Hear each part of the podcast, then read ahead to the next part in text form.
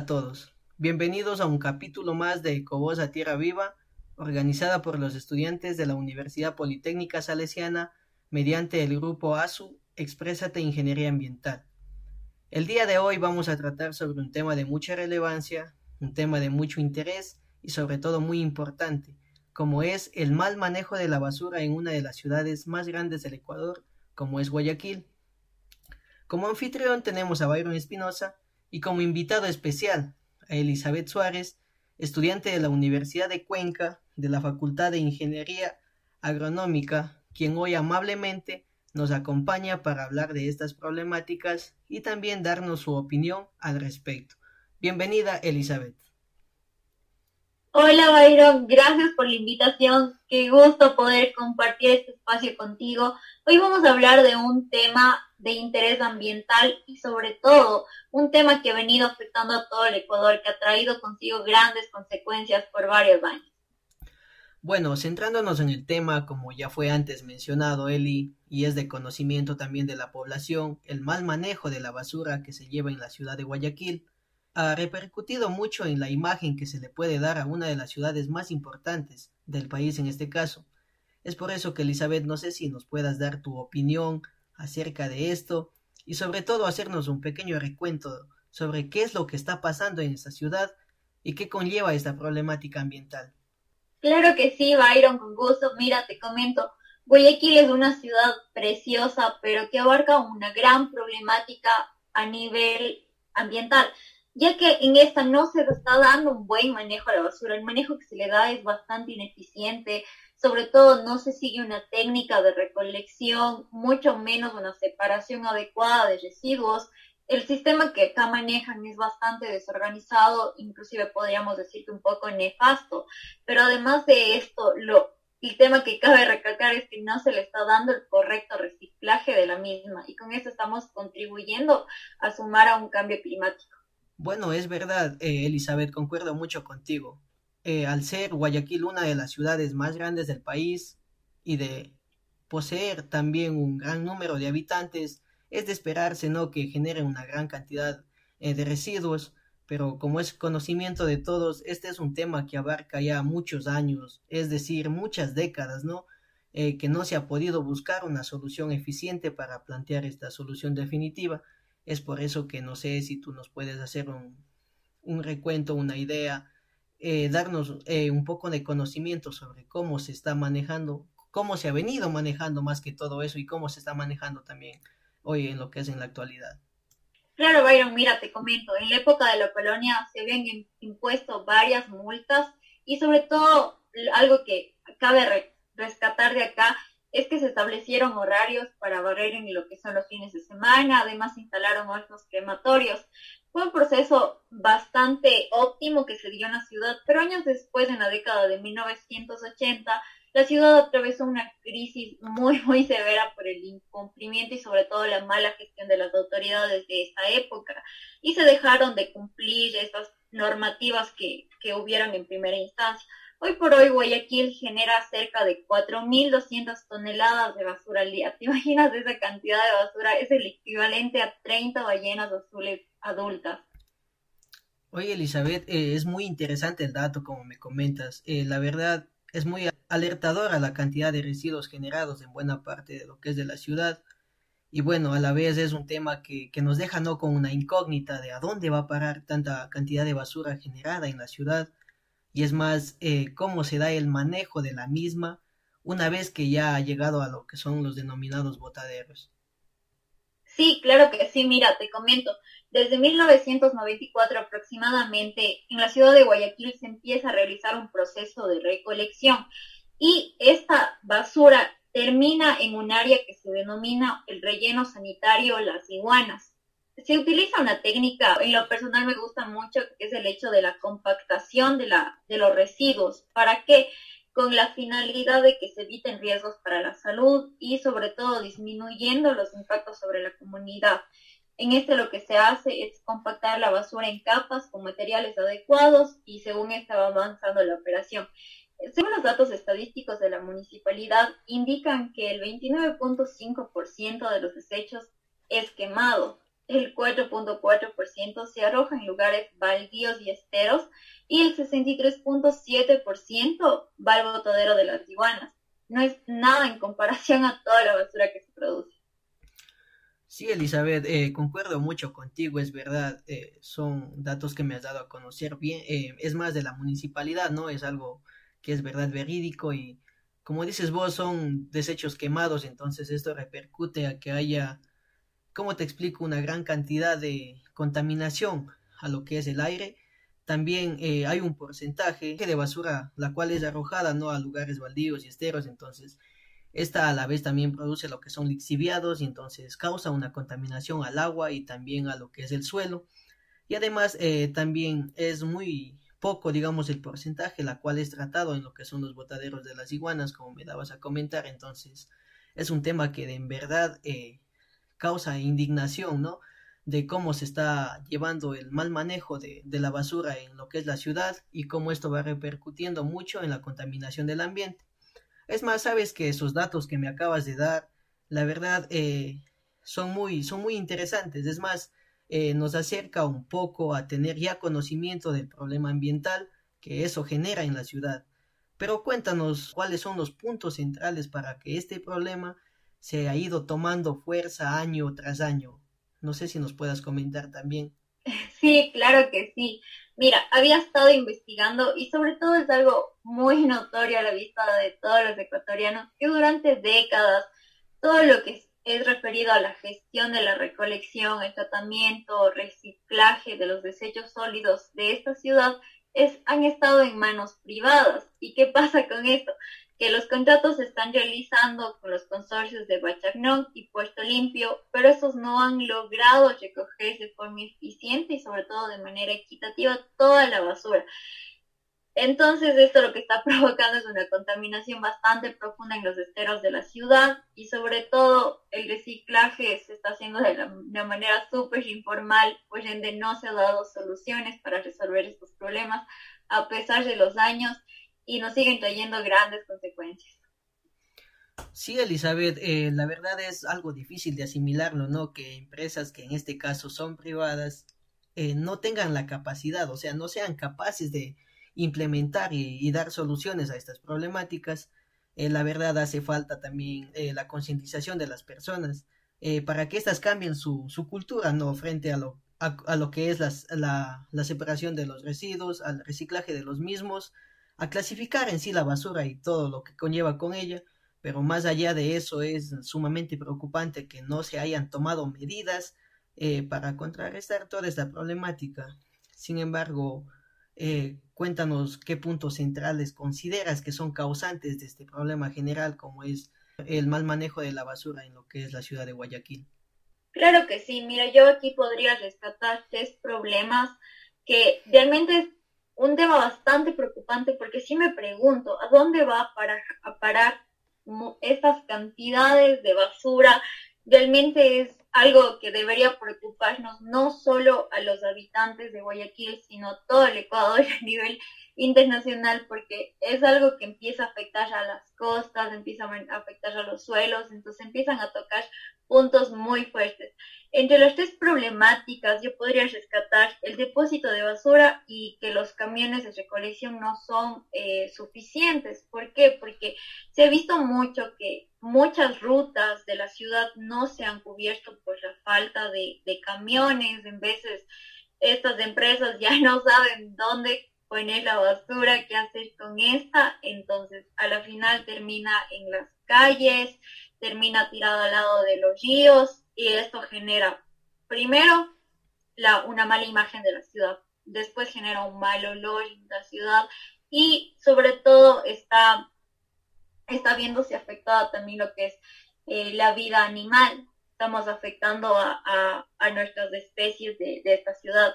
La segunda problemática que yo rescataría acá es que los esteros se ven como vertederos en la periferia. Este es un tema también muy, muy preocupante, pues porque estos botaderos a cielo abierto causan muchísima contaminación. Puede deberse esto a los lixiviados que se producen en la basura o puede ser a que no son tratados eh, de la mejor manera y sobre todo contaminan fuertemente agua, aire y al suelo.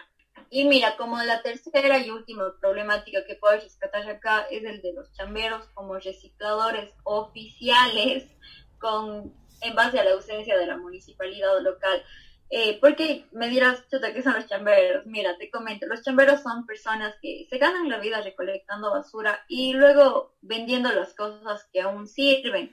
Estos han llegado a tener un papel muy, muy importante en lo que es el manejo de la basura porque se encargan ellos de, separarla, reciclarla y eh, de esa manera es como ellos eh, se solventan día a día. Pero, ¿qué es lo que pasa acá? Por más ese trabajo que ellos hagan, si no hay un apoyo y una buena gestión de la municipalidad, tampoco de las empresas privadas, eh, realmente lo que están haciendo es, es muy poco en base a toda la cantidad de basura que se provoca. Sí, Elizabeth, es muy interesante estos datos. La verdad es, es muy, muy interesante conocer todo, ¿no? Lo que tú denominabas a los chamberos, sabes que en verdad sí, eh, a la vez estos cumplen un papel muy importante, ¿no? Pues debido a que son personas de bajos recursos, como ya estabas tú comunicando, denominando así. Eh, estas personas en sí se buscan de alguna manera obtener no todos los ingresos para poder solventar a sus familias. A la vez, como tú dijiste, cumplen un papel muy importante dentro de, dentro de esto. Pero hay que tomar en cuenta que ellos están poniendo también en peligro su calidad de vida, están poniendo en peligro su salud pues se sabe que la mayoría de estas no son mujeres y niños y sabemos que estos están eh, propensos a lo que son infecciones debido a que no llevan una indumentaria eh, la cual eh, es adecuada para estos trabajos. Y bueno sabes que pueden estar propensos a, a, tener infecciones yo que sé a tener algunos cortes con vidrios y eso que les generen enfermedades contagiosas que pueden acabar con la vida de estas personas. Entonces estos al no poseer una una indumentaria o un equipamiento adecuado, entonces están más abiertos y propensos a sufrir, a sufrir lo que son estos, estos problemas de salud. Entonces, eh, sería necesario que el gobierno municipal de turno entonces tome acciones, medidas preventivas para ayudar de una u otra manera a solventar todos estos problemas que se están dando. Entonces, bueno, Pienso también que de alguna manera eh, u otra la desigualdad social que, se presenta en la ciudad eh, es un ítem muy importante para esta problemática, ¿no? No sé si nos puedas comentar algo relevante sobre lo que te estoy eh, dando a conocer también. Sí, sabes que es muy notorio esta problemática también de la desigualdad social, ya que según los informes de la municipalidad se ha visto que en lo que son las zonas de clase media y media alta como son la urdesa y la alborada, se generan acerca de 395 toneladas de basura, pero estas reciben recorridos de recolección muchísimos más, más grandes, más abundantes que en las zonas más pobres, que son en el sur y el suroeste de la ciudad. En base a un informe, había estado revisando que en las zonas de clase media y media alta, como son la urdesa y la alborada, se generan cerca de 395 toneladas de basura. Es poco en relación a lo que se genera en las zonas pobres, pero estas reciben más recorrido. Es decir, que en el, la parte del sur y del suroeste de la ciudad se producen alrededor de 955 toneladas y los recorridos son mínimos. Es por ello que no se avanza a cubrir toda esta recolección de basura. Además, en los barrios como son Miraflores o Los Ceibos, los recorridos se hacen diariamente y en lo que son como la zona de los suburbios solo se realizan tres veces por semana. Es decir, se puede notar claramente una desigualdad social y sobre todo no se está llevando a cabo una buena estrategia equitativa para lo que es la dotación de este servicio de recolección. Sí, Elizabeth, tienes toda la, toda la razón y es verdad, la desigualdad social siempre estará presente, ¿no? Pero no es justo, no es justo que se den privilegios a ciertas personas y a otras personas más vulnerables se les deje, se les deje a la periferia, se les deje a su suerte, ¿no? Es verdad, hay zonas que, como tú dices, hay menos cantidad de basura y los camiones pasan, pasan diariamente, entonces eh, pueden ir recolectando todo lo que es la basura generada en sus lugares, pero hay zonas eh, que la cantidad de basura es más alta, es el doble como así decirte, como son en las zonas, en las zonas más vulnerables, en las zonas eh, con menor eh, crecimiento económico, pero el sistema ahí es algo incoherente, que el sistema de recolección es menor.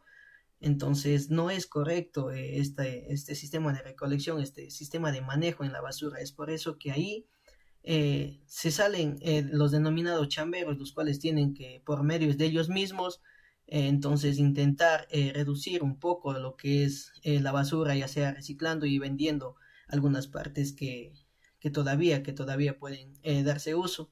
la verdad yo no termino de aceptar ¿no? que por muchos años estas problemáticas hayan sido eh, hayan sido muy graves y, hayan, y más que todo hayan tomado un camino igual a pasar de los años. Es más, eh, se han pasado ya hasta décadas y no se ha tomado eh, medidas correntivas, es decir, no se ha tratado de reponer de alguna manera no este daño que se está haciendo tanto al ambiente como a la ciudadanía.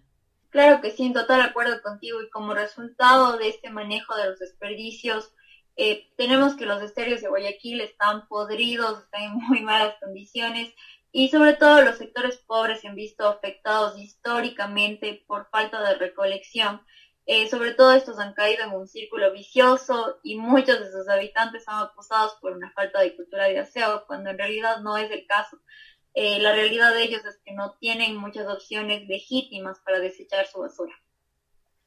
Sí, la verdad, Elizabeth, es muy, muy impactante, digamos, todo lo que me estás comentando. Eh, sin embargo, te comento algo que estaba revisando, ¿no? Que es muy interesante lo que nos dan a conocer, que eh, se sabía que hubo intención, ¿no? De, de digamos, eh, de alguna manera mitigar toda esta falta de eficiencia del manejo de la basura en Guayaquil, pues se decía que en la década de 1980 hubo no un intento de tener un, un sistema, un programa más o menos institucionalizado del reciclaje, pero este fracasó. En ese entonces se decía que la municipalidad de Guayaquil adquirió una planta de, reciclaje y, tratamiento de los desechos sólidos con la capacidad, con la capacidad eh, eventualmente de, de, generar energía eléctrica, que es muy interesante. Esta planta en sí se establece que tenía como objetivo mejorar las condiciones de manejo y el impacto ambiental que se estaban ocasionando con las descargas de los desechos sólidos a cielo abierto en el antiguo botadero al norte de la ciudad, que era conocido como, como San Eduardo, pero, pero este proyecto se truncó, se vino abajo por las trabas en las aduanas, por la adquisición en los contenedores de basura, por conflictos en sí con los moradores de los asentamientos eh, antiguos y además también con las plantas procesadoras. Entonces, a eso también se sumó lo que es una mala administración y es así que hasta las maquinarias se deterioraron, ¿no? Es, entonces es una oportunidad importante que se perdió, entonces eh, no sé qué puedas darnos a conocer frente a este a este tema central. Sí, claro que sí, en total acuerdo contigo, siempre se han visto estas, estas trabas a lo largo de la historia. Pienso que aquí las autoridades deberían ser más conscientes, no tanto por política, sino más pensando en el futuro de su ciudad, en el futuro de las, de las generaciones jóvenes que son las que se quedarán acá en estas ciudades, en estos países, en estos ecosistemas, que poderles ofrecer un, aire limpio, aire puro, poderles ofrecer aguas que, que no sean tóxicas, que ellos todavía puedan hacer, tener la dicha de ir y beber agua de las llaves, que les puedan ofrecer buenos suelos fértiles. Entonces, pienso y comparto mucho que las autoridades deben ser más conscientes e ir mucho por el lado ambiental y sobre todo cuidando la integridad de su pueblo.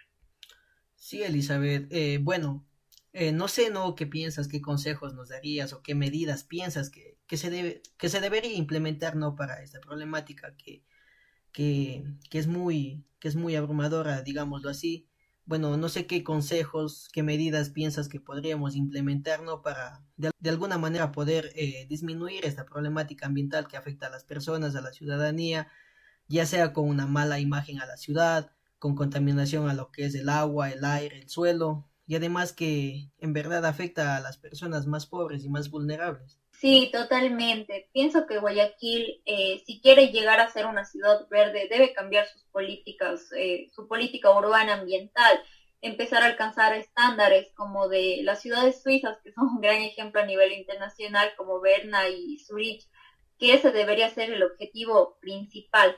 Sobre todo el municipio también debería tener una voluntad política para liderar el manejo de desechos sólidos sin privatizaciones, es decir, dejarlo mediante una creación de una empresa pública de aseo, que sería mucho más estratégico y sobre todo se cumpliría a cabalidad.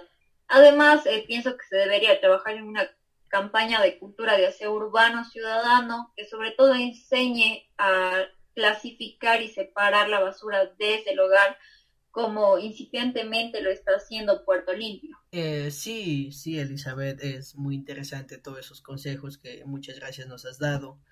Es verdad que debemos eh, primeramente empezar con cambiar la mentalidad, la cultura de las, de las personas frente a cómo se recicla la basura, cómo debemos eh, darle un buen manejo. Es muy interesante todas las pautas que nos has dado.